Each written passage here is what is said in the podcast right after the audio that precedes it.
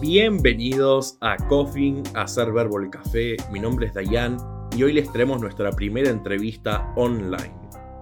Tuvimos la suerte de poder hablar con Nico de Crash Café, donde charlamos acerca de su historia con el café y sobre todo el de especialidad, los proyectos que tienen en Crash con la fabricación de tostadoras y muchas cosas más. Sin más preámbulos, los dejamos con la entrevista.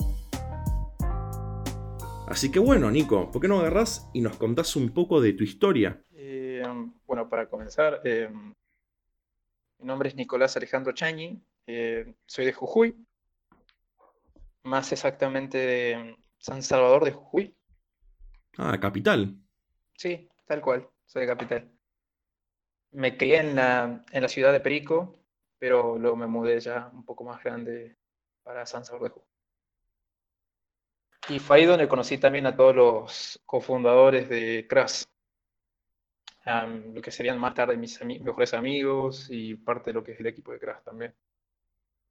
Bueno, nuestra propuesta con Crash es em, como objetivo principal llevar el café a todas las personas, sin importar si saben o no el café. Es decir, que no sean baristas, no sean tostadores, catadores, que no hayan tenido ningún tipo de acercamiento con el café de especialidad. Llevar el café, un buen café de calidad, a toda la gente. Genial. ¿Y cómo fue que empezaste a conocer el café de especialidad? ¿Cómo fue que conociste este mundo cafetero?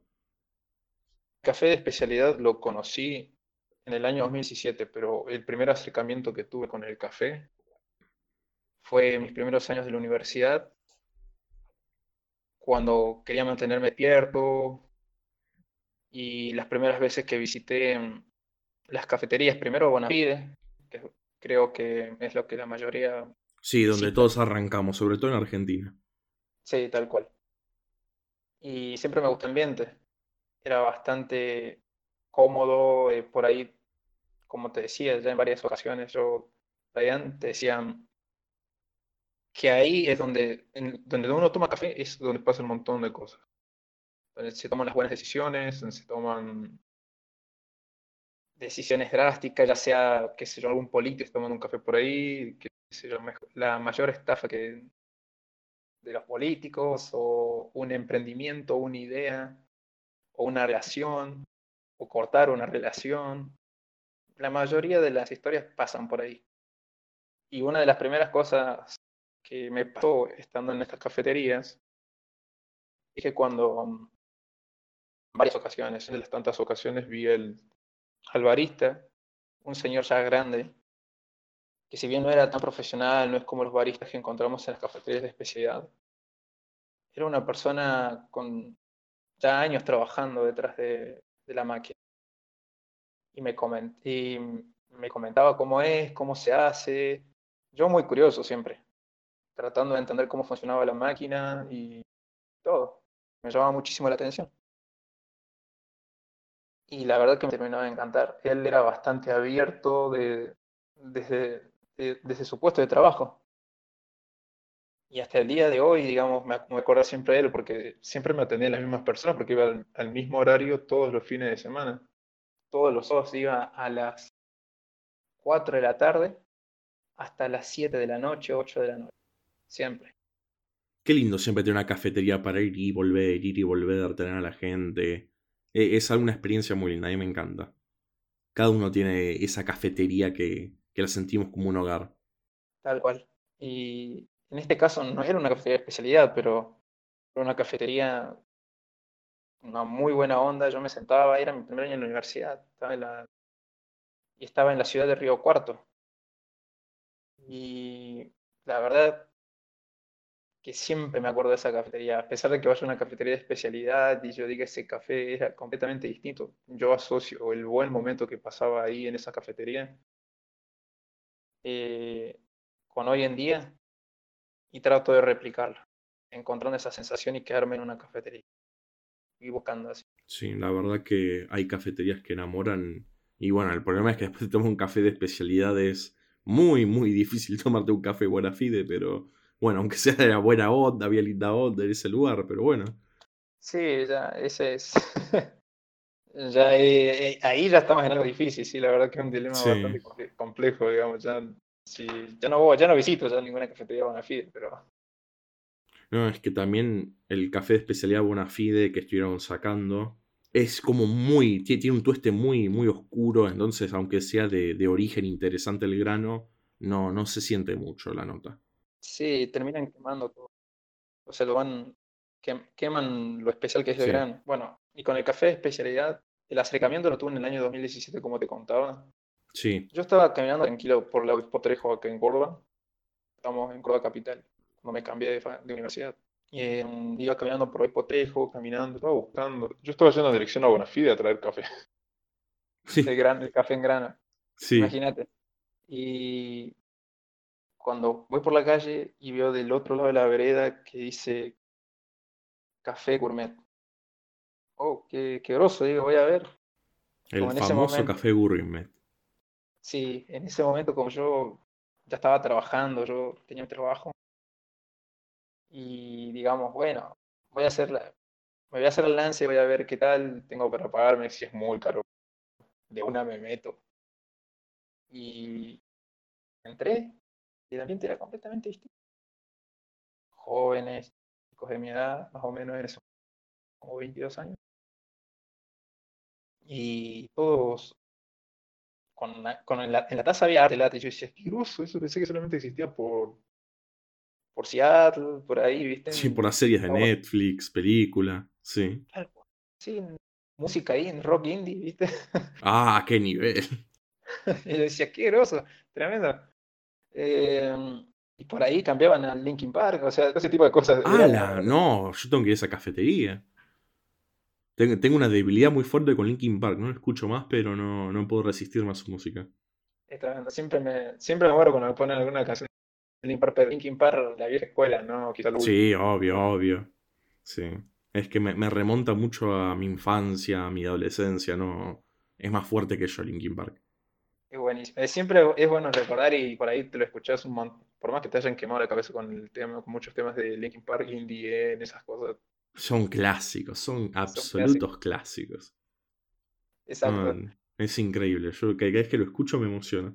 Y bueno, era una gama de sentimientos ya y que ya de, de uno ya me agarraron. Entonces me metí y igual, siempre fui como al inicio de conocer a alguien o tratar con alguien siempre era como medio retraído en ese sentido. Cuando me topaba con esta gente eran reabiertos y es una cultura que por lo que vi en ese, en ese momento, estoy hablando en el año 2017, era bastante agradable. Me encantaba. Y me atiende que iba a ser mi profesor un año después de eso, em, Luciano Cuello, Lucho. La cafetería se llamaba Cape. Cape. Sí, es una cafetería que tengo pendiente ir a conocer. En Córdoba, tengo que ir a conocer todas las cafeterías especiales de Córdoba. Hay muchas que ya me atraparon Etiopía con las tazas que tiene, me acuerdo que cuando lo vimos fue como, necesito ir a este lugar y desde ahí tenemos muy enfocado ir a Córdoba a conocer el café de ahí. Es buenísimo. A ver, en, Etiopía, el arte que tiene ya de por sí la cafetería por dentro es buenísimo.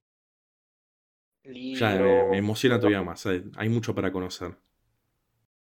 Sí, después tenés otro con otro tipo de estilo más minimalista. Por ahí te pinta. Muy lindo lo tenés cruzando Etiopía.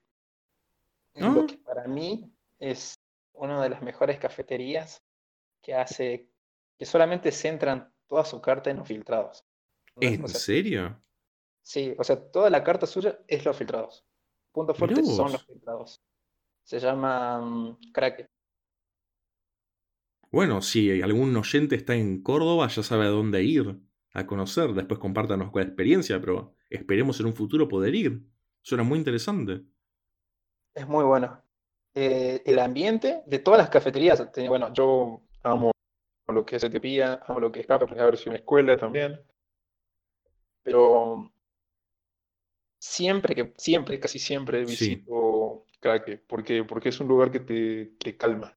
¿Entendés? No tenés mucha info que procesar por la cabeza de manera visual, todo es tan sencillo como lo minimalista. A mí me encanta lo minimalista porque no hay mucho que procesar y no te apabulla tanto lo visual, sino lo simple. Y eso es lo bueno, porque te relaja.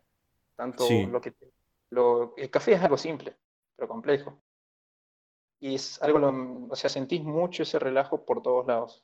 Y cómo está organizado también el, la cafetería es algo que un fin de semana, a las 5 de la tarde, 5, 6, un, un otoño, un invierno, con las canciones que ponen. Qué lindo. Que sí, todavía esta época a mí me encanta. Eh, eh, las épocas de frío es hermosa para ir a cafeterías. Pero bueno, en este momento no se puede. Así que la intento imitar en casa en cuarentena. Haciendo los filtrados, mirando por la ventana, poniendo música. Pero bueno, es, es todo lo que se puede hacer por ahora. Que sí, imagínate, bueno, va a faltar un poco más para que. Sí. Para que se podamos visitar cafeterías todavía. Pero bueno, es importante cuidarse, cuidar la salud, cuidarnos entre todos, así que mientras haya buen café, y si no hay, bueno, ¿qué le vamos a hacer? Es verdad. Tal cual. Em, ah, bueno, creo que nos fuimos un poco. Sí, nos eh, vamos, perdón, disculpa, pero sí irme muy por las ramas. Sí, sí, yo igual, así que. bueno, yo lo conocí, y conocí ahí, digamos, el café, en Cape. Lucho me enseñó bastante de lo que tenía que saber sobre, la, sobre todo lo que es cafetería especialidad. La carta italiana, lo que es la carta tradicional, el arte latte. Yo antes había intentado hacer eso, antes de irme a la universidad. Era mi hermanita y yo tratando de hacer. Pero nosotros pensábamos que era como crema cantichí, eh, crema de leche, ese tipo de cosas. Pero en realidad, eh, o sea, el texturizar la leche, ya sea con prensa francesa o con lancete, es, tiene, su, tiene sus técnicas. La verdad que sí. Nosotros todos los martes subimos en Coffin como en nuestros intentos de arte y la verdad es muy complicado. Recién, recién ahora quedó algo similar a Artelate, pero ni siquiera como forma, tipo, eh, si, si mucho la imaginación, entendés que hubo un intento de Artelate. Pero previo a eso, la verdad, mm, no, no, no. Está, eh, es algo que necesita mucha maña, mucha técnica y la verdad eh, estoy sacándome, estoy reprobando en todas las pruebas. Es que mm, es práctica y hacerlo muchísimo, bueno, muchísimas veces, como los que están trabajando ya en la cafetería, que ya son baristas. Sí. te voy a tirar por hora uno, una, va a haber como mínimo unos 10 lates. Sí. mínimo. Y, y, bueno, se ve práctica. Es práctica. Y bueno, Lucho fue el que me introdujo en todo el tema del arte late, el café, las notas, todo. Desde ahí me empezó, me empecé a me introducir muchísimo más en la cafetería de especialidad. Empecé a visitar otras cafeterías, eh, a diferenciar cuáles son de especialidad. Pues. Así. Eh, y con el primer café que me llevé fue el de Ollambre Brasil. Ese fue. Sí. Estoy hablando cuando el café, a ver, con los, gramos de café, o sea, 250 gramos, te los podías llevar a ver a un peso cada gramo. ¿Entendés? Estaba re barato. mierda. Sí, sí. Estaba re barato en ese momento. Sí. Entonces me salió 250, eh, 250 gramos, me salió eso. Yo dije, bueno, joya. Y me, me vine a casa, ya me lo había molido y todo, y era un espectáculo. De ese momento que probé el café de especialidad, la, primera vez que probé, probé café de especialidad fue en una prensa francesa. O sea, para que te des una idea, no fue, no fue en una cafetería de especialidad, me senté y tomé una taza. La primera vez fue en mi casa y en una prensa francesa. Qué linda experiencia. Sí, para hacer una primera vez. Y de ahí no volví nunca más. Al café torrado. No, no se puede. Es físicamente imposible. No podés. Y bueno, de ahí arranqué. Pateaba el curso de hacer para. El, curso de barista lo pateaba, lo pateaba, lo pateaba y decía, cuando yo voy a empezar, yo voy a empezar. Y empezó el otoño. O sea, empezó el otoño del año 2018 y ahí arranqué con todo el curso. De lleno con el curso para barista. Y bueno, eso. Terminó. Mm, ahí fue el, primer, el primer acercamiento. Después busqué tener un poco más de trabajo. Yo tenía otro trabajo, pero ese fue mi primer acercamiento a lo que es la cafetería de especialidad. Y desde ese momento fue todo un hecho de seguir haciendo más cursos, cursos, más cursos. por ahí yo informarme ya también de otras cosas. Un poco más de auto, siento más autodidacta, digamos, eso, la parte de los Sí, aparte en general todo lo que es café, la verdad da mucho, mucho lugar a conocer, es muy amplio el espectro de cosas que se pueden aprender, así que este, hay, bastante lugar para ser autodidacta. Es verdad. Tenés, eh, papers científicos, en mi caso creo que fue lo que más aprendí ahí. Sí, aparte, la mayoría son de acceso gratuito, así que aprovechen, usen Google Academia y búsquense todo. Es que Posta es la, es la mejor fuente. Sí. Eh, a ver, em, algo que desde CRAS siempre promovemos es el conocimiento científico. Ya quitarnos el, quitar ese, em, ese puesto, ese pedestal en donde está la, el, el, barista, en donde dice que esto es arte, el tostador es algo que hace es arte, el, catador lo que hace es arte, todo ese tipo de cosas, quitarle un poco el velo de, de lo artístico, sino darle un poco más de carácter científico. ¿Por qué? Porque mm, cuando vos elevas a algo a nivel de arte, lo estás haciendo exclusivo en, algún sentido.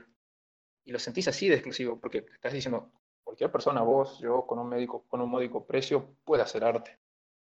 Y hoy en día, como está el, el mundo de la cafetería de especialidad, del café de especialidad, muchas de las cosas están demasiado caras, muy sobrevaloradas, tenés muchísima competencia y elevan todo lo que hacen a un nivel que vos decís, es arte, es precioso, es y está caro, y está muy caro. Bueno, lo que nosotros promulgamos es el conocimiento científico está al alcance de todos. Está, vos podés acceder a la matemática, a la física y a la química por internet. Ahora, ¿cómo los unís y cómo haces una, algo más embebido entre los tres? Eso depende de, cómo vos tengas la forma de, afrontarlo. O que vos vayas con alguien que sepa cómo afrontar, ¿sí? Entonces nosotros promovemos eso, para ser más claros. Si hoy en día nosotros nos piden, ¿nos puedes enseñar a tostar? Lo que nosotros vamos a hacer es tomar las bases científicas, tanto en matemática, física y química, para explicar lo que es la, la curva de tostado, qué es el proceso de pirólisis, por qué cambia el, el café de color y qué significa y qué son los primeros cracks, control de temperatura, el agrandar el, café, el grano del café después de los 182 grados, después del primer crack, ¿entendés? Y lo variable que es cada café, o sea, cada, cada grano de café, por qué es distinto a otro. ¿Por qué? Porque tiene distintas composiciones en monóxido de carbono, porque tiene distintas, distintas composiciones tanto en el carbono, oxígeno, hidrógeno y nitrógeno. Por esas, por esas capas. Tenés bueno, la composición de todo el compuesto es la misma para cualquier grano de café. Pero ¿qué es lo que pasa? Lo encontré en distintas concentraciones, distintos granos. ¿Y eso qué es lo que te da? Te da pauta justamente a que sepan distinto, a que se tengan un sabor distinto, tengan otro tipo de notas, etc. O sea, todo tiene un porqué. Entonces, vos al conocer bien al grano, por un lado científico, vas a, tener, vas a marcar una pauta. De ahí puedes expandirte. Lo que nosotros te damos es una base para que vos sigas adelante con tu propio conocimiento y en base a la experiencia. Y nosotros básicamente creo que eso lo enseñaríamos como cuánto te cobraría un profesor particular. Y un profesor particular te está cobrando unos 120 pesos, creo que en Córdoba, de esas materias. Entonces, ¿En dónde? Acá en Córdoba parece tener profesores universitarios que están cobrando 120 pesos, 200 pesos, una clase particular, ¿viste? Nada, Dios santo. Sí, nada, pero pasa que es bastante competitiva. Mm. Eh, y bueno, es lo que nosotros tomaríamos directamente, o sea, ese tipo de modalidad, si tuviéramos que enseñar o eso. Pero eso es en un caso. La, el conocimiento tiene que, ser, tiene que ser libre y esas herramientas no tiene que estar a la disposición o al alcance de mucha gente. Es que sí, el conocimiento, personalmente, para mí todo lo que es científico tiene que ser público y de libre acceso, y el café no es una excepción a eso. Pero bueno, hablando de CRAS, ¿cómo fue que surgió todo el proyecto? Bueno, eh, CRAS surgió a través del juego de, oportunidades que teníamos nosotros, con mis, con mis amigos, los tres fundadores, eh, siempre teníamos el juego de las oportunidades, es decir, nosotros nos sentábamos y veíamos qué podíamos hacer.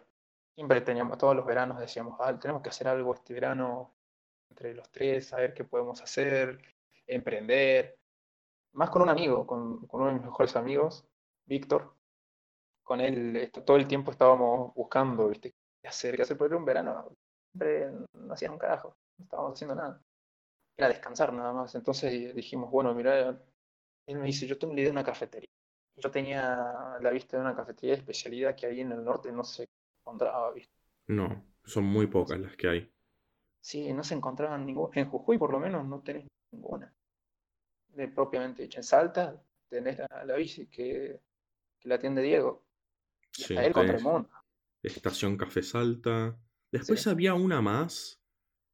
Ay, ¿en dónde era? Era en Jujuy, yo me acuerdo que queríamos ir y, nos olvidamos de, de ir porque era tan lindo el paisaje que directamente dijimos, bueno, Logros Café, ¿puede ser? Sí, sí, sí, sí, ya sé ya, ya, ya, ya. Es una Ah, cafetería. Sí, es una cafetería de especialidad, pero viste, son esas cafeterías que, que no te vas a encontrar con distintos orígenes. O sea, ah, te vas a encontrar con en. Purmamarca, ahí está. Perdón, me estaban, me están hablando por la cucaracha, me están retando.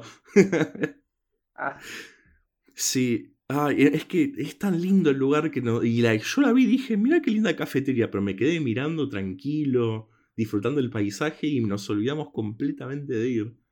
Ah, es que bueno, eh, no, no sé cuál va a ser la siguiente vez que pueda ir para allá, así que imagínate. Eh, quería ir a conocerlo y me olvidé. mira, Logros Café tenés otro en, en San Salvador. O sea, Sí, en, en la al capital. lado del teatro, en el Teatro Mitre lo tenés.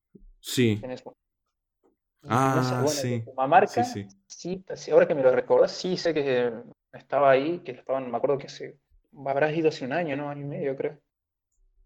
Sí, fui hace. Sí, un medio año, un poquito más. Sí, sí. em, me habían llamado para ser barista un tiempo ahí. Yo me quedaba. Mirá, los vuelcos de la vida.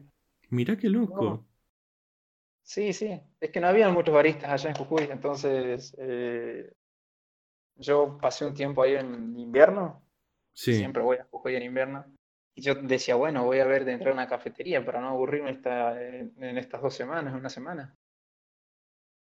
Nunca descansar, ¿viste? Eh, Entonces dije, bueno, voy a ver qué onda. Y ya, ya era la segunda semana que estaba ahí. y No había ninguna, no había muchas cafeterías de especialidad. Y entonces encontré el logro ahí en el Teatro Mitre. Y me dice, mira, acá en el Teatro Mitre como estamos bastante llenos, pero por ahí si te quedas mucho más tiempo más, en Pumamarca necesito personas, necesito personas, un barista. Y yo quedé como, uh, estaría piola, pero me voy la semana que viene. Ay, qué lástima. Tuviese hermoso trabajar con ese paisaje tranquilo. Debe ser una, una experiencia muy, muy particular. Sí, postas que sí.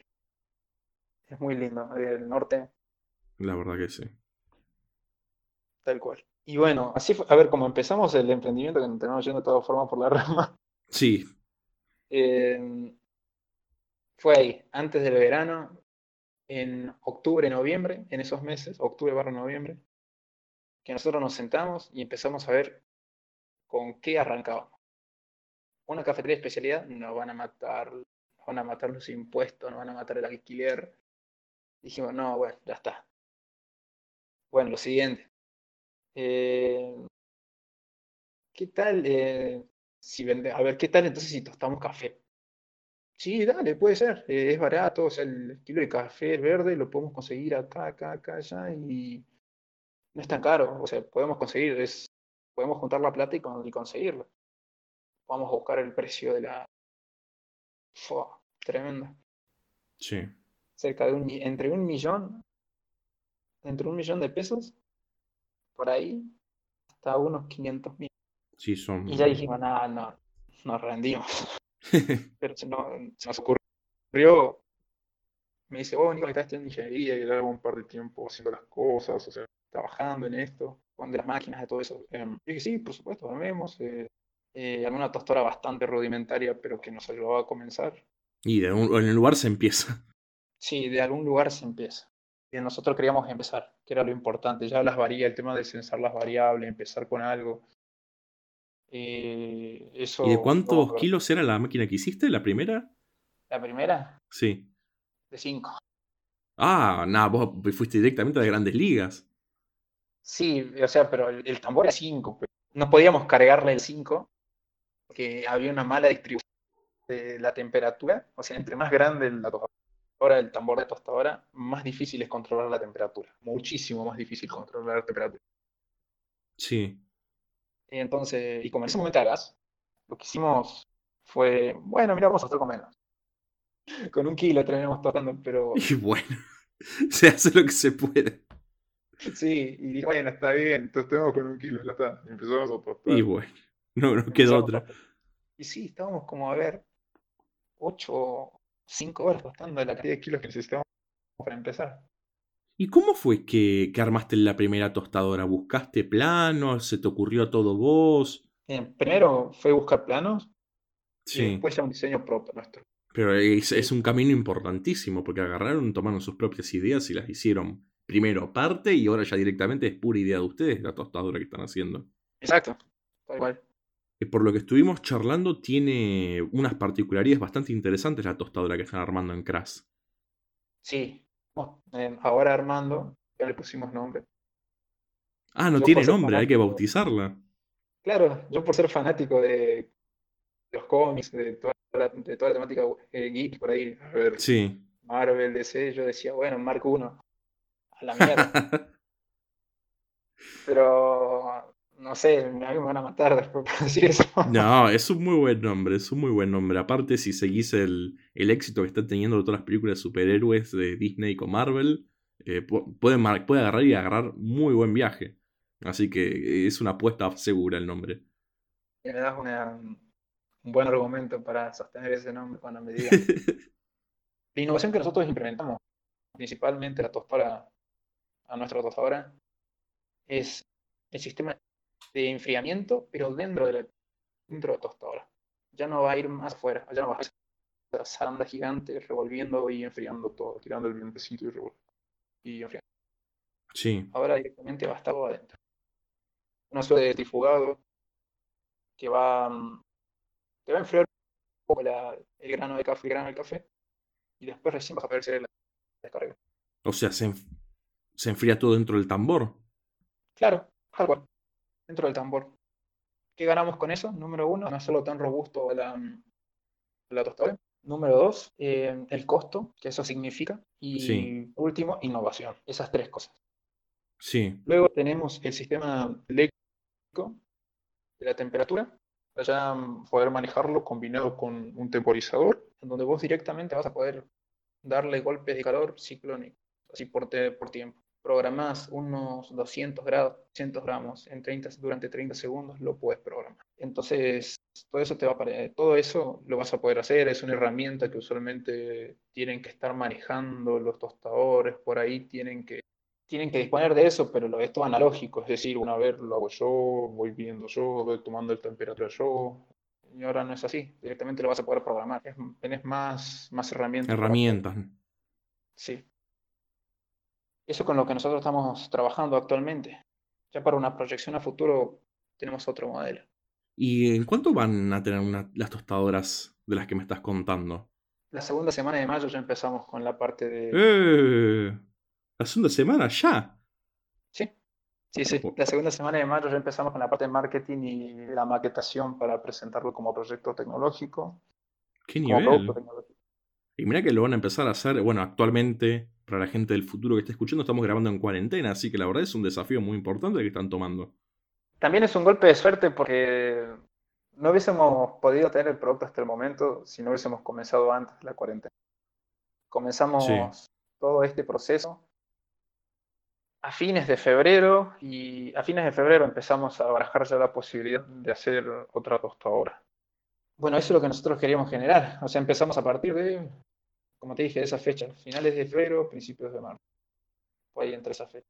Y cuando ya alargaron el tema de la unas, unas dos semanas, tres semanas atrás, alargaron el tema de la cuarentena, que gran parte de la industria metalera, metalúrgica, ya podía empezar a, a funcionar en horario reducido, pero podía empezar a funcionar. Nosotros optimizamos más y la parte de electrónicos también ya, puede, ya funcionando y en sí muchos no dejan de funcionar. Entonces tenemos esa posibilidad de ir avanzando, pero ir avanzando a poco, pero avanzando, ¿viste? Y sí, avanzando, algo es algo. Exacto. Entonces, quizás no ritmo, porque si no hubiese estado en cuarentena, pero avanzamos y ahora hay que darle garra, digamos, a la parte de lo que es marketing y presentación del producto, que esa es la parte más complicada en realidad. estás El producto, si ya tienes conocimiento científico, por ahí es uno como, uno como científico, uno como técnico, es, se siente en su zona de confort cuando habla de todo esto, pero cuando es ventas. Sí, ahí, ahí es más complicado. Es más complicado. Es algo que no estás. No te Sí. ¿Y qué es este nuevo proyecto que tiene de tostadora a futuro? Porque ya en el futuro inmediato tenemos en dos semanas casi las primeras tostadoras de Crash, pero a futuro ¿qué se viene?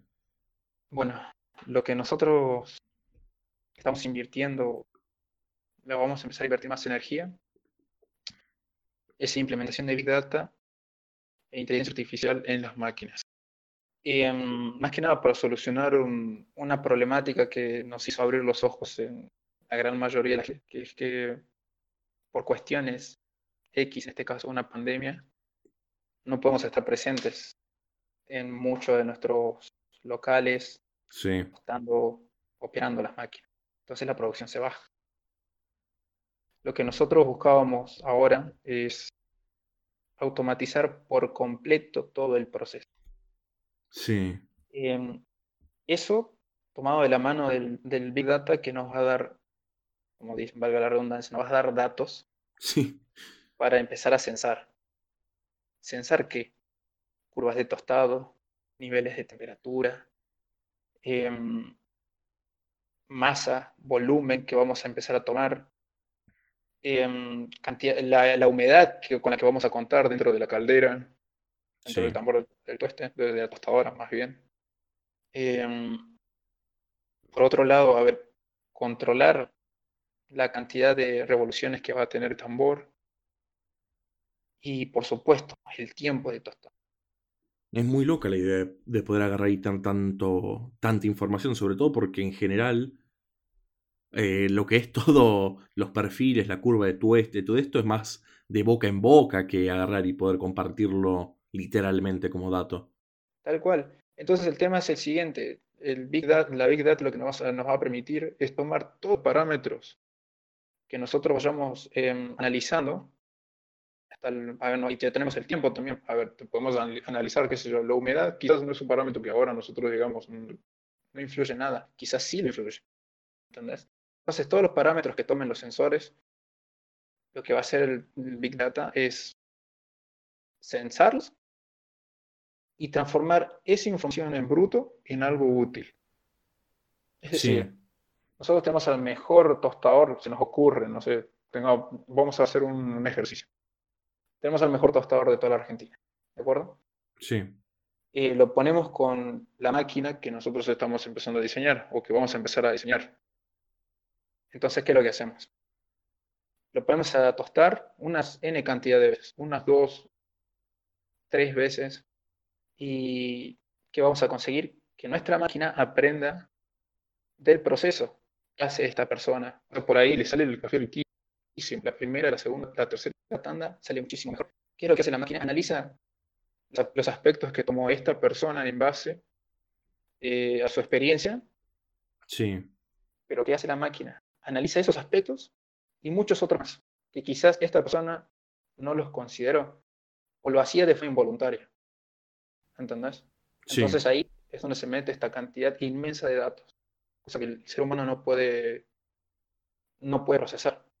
Actualmente ya tenemos las bases para empezar, eh, estamos invirtiendo tiempo, que es, creo que últimamente de parte del equipo informático es la parte que más jodida tenemos. Tenemos muchísimo tiempo, nada más hace falta planificarlo bien. Sí, también igual hacer inteligencia artificial no es ningún juego, así que va a ser un desafío, creo yo. Sí, nosotros de todas formas proyectamos que vamos a tardar un año, Ah, con suerte, ojalá. y con seguridad de un año y tres meses por ahí. Y, em, eso combinado con los testeos, por lo menos los testeos sabemos que podemos empezar en diciembre o en, no- en noviembre, más o menos, si arrancamos en esta fecha. Pero como le estamos metiendo más, estamos metiendo más pata al tema de la producción del, del primer modelo, al segundo lo dejamos un poco relegado hasta que ya haya una cierta cantidad de ventas. Me parecen muy interesantes las posibilidades de esta tecnología que nos estás contando. En general, siempre todo lo que es compartir información y la inteligencia artificial termina como empujando los límites científicos y no creo que vaya a ser distinto con lo que es el mundo del café. Incluso esto puede terminar siendo el gran puntapié que da un lugar a un gran cambio a la cuarta ola del café. Pero bueno, ya que te tenemos y tenés tanta experiencia con el café de especialidad, ¿qué le dirías a alguien que recién está conociendo lo que es el mundo del café de especialidad? Mira, si, si se quiere introducir al mundo del café de especialidad, como viene de la mano, le diría que junte cada peso para comprarse el cuarto. Sí, eh, no muchos cafés están al alcance. Quitando, quitando el mío, no es para hacer propaganda, pero quitando el mío, no muchos cafés están al alcance. Pero es un poco complicado. Pero siempre en este tipo de crisis es bueno mirar a los, a los más chicos. Porque vas, ellos te, siempre te va, se preocupan mucho más por el cliente y cuando vos inicias en el mundo del café, sería bueno que visites primero tomando un café, que te, ellos te recomiendan, que te acerques al barista. ¿Qué me Sí. recomiendas? Coincido, los baristas, la verdad, cuando tienen buena onda y te comparten, es el primer paso a conocer el mundo del café de especialidad de una. Sí, así como yo me acerqué aquella vez, ellos y mi profesor me dijo, mira, esto es así, así, así. El barista te va a responder con su experiencia y te va a decir, prueba esto. Hasta posiblemente te haga probar uh, un trago, viste, el tiro, un, un tiro gratuito, así de que te tire un shot, tranqui. Y sí, en general cuando son muy buena onda, y ahí ya son top buena onda, más imposible, te, inclusive te comparten un buen expreso. Es verdad. Y quiero aprovechar Eh, la experiencia que tenés por fuera de en general de lo que yo puedo recorrer, que es en Buenos Aires, y que si podés compartirla al público, cafeterías que recomiendes tanto en Córdoba y en el norte de Argentina. Ya las estuvimos nombrando un poco, pero más que nada para así ya queda bien, bien dicho para que puedan ir a recorrer la gente que está en otras partes y tiene que acceder al café de especialidad. A ver, tenés en Córdoba, Cape, eh, Sí, Lebro, em, el Club del Café, Etiopía y Crack, sí, acá en Córdoba. Y a ver, veamos, veamos, en Jujuy tenés una cafetería, bueno, una cafetería que dan un buen café, buen café. No te diría que es especialidad, pero es un buen café y es distinta la propuesta. Es un café, una cafetería es una cafetería de café argentino que cultivan acá en sí, Argentina. Se llama Baritú, es sí, una. Y después tenés Logros Café, sí, que bueno, vos te vas por la calle de donde estás cerca, digamos, de Baritú y seguís caminando unas cinco, unas tres, unas de tres a cuatro cuadras y te topas con Logros Café. Yo me quedé con todas las ganas de ir, ¿no? Que nunca me lo voy a perdonar. es buenísimo, en serio. La buena onda es, es muy buena. La, ya de por sí muchos jujeños son, tienen buena onda, así que La verdad que sí. son bastante humildes desde su- siempre, ¿viste? de donde se paren son bastante humildes. No te digo que todos, pero la gran mayoría que te atienden, por lo menos ahí, Sí, son eh, muy son copados. sí. Em, después tenés donde estamos nosotros, o sea, donde venden nuestro café. Mm, Chiches también, Chiches. Chiches. Es bastante bueno. El arte late muchísimo más desarrollado que en todo Jujuy, diría yo. O sea, más ¿Qué que Café. nivel? Sí, está muy desarrollado, hacen cosas zarpadas. Están a nada de hacer arte late 3D, así que Ah, es, están practicando actualmente, o sea, se están haciendo lances, están tratando de tirar ahí a ver cómo hace, cómo la onda, pero ellos son buenísimos. Buenísimos. Sí. Y Jolie, que es la barista de ahí, Yolanda, Sí. es una genio. Tiene, a ver, tiene la mejor onda para atenderte. Explica, te puedes, te puedes perder como dos horas explicándote lo que es el café y cuánto y lo que es. Creo que es el sentimiento de toda tu audiencia también. Sí, es, es muy, para mí muy importante cuando un barista comparte la pasión por el café, sobre todo también esta forma educacional, compartiendo el conocimiento. Sí, tal cual. Eso es principal para todo lo que es el mundo del café. Compartir y dar y darse a entender con toda la gente. ¿Para qué? Para generar, como te digo siempre, oferta y demanda y que todo nuestro todo el conocimiento llegue a toda la gente. Que es lo que también desde CRAS profesamos, digamos. Y bueno, y creo que una, una cafetería que sí conocí en el norte argentino y que recomiendo es Estación Café Salta, que es así. eh, fui y fui varias veces y los molesté en la feria, en el local, en todos lados, así que esa sí la puedo recomendar porque no me olvidé de ir. Pero bueno, ya, ya, ya tengo que ir de nuevo a- al norte a poder ir a Jujuy y tomar un buen café ahí y no olvidarme. Que los paisajes son tan lindos, ¿no? Es más fuerte que yo. Mira, eh, a Diego todavía me faltó de ir acá a Café Estación, todavía no fui.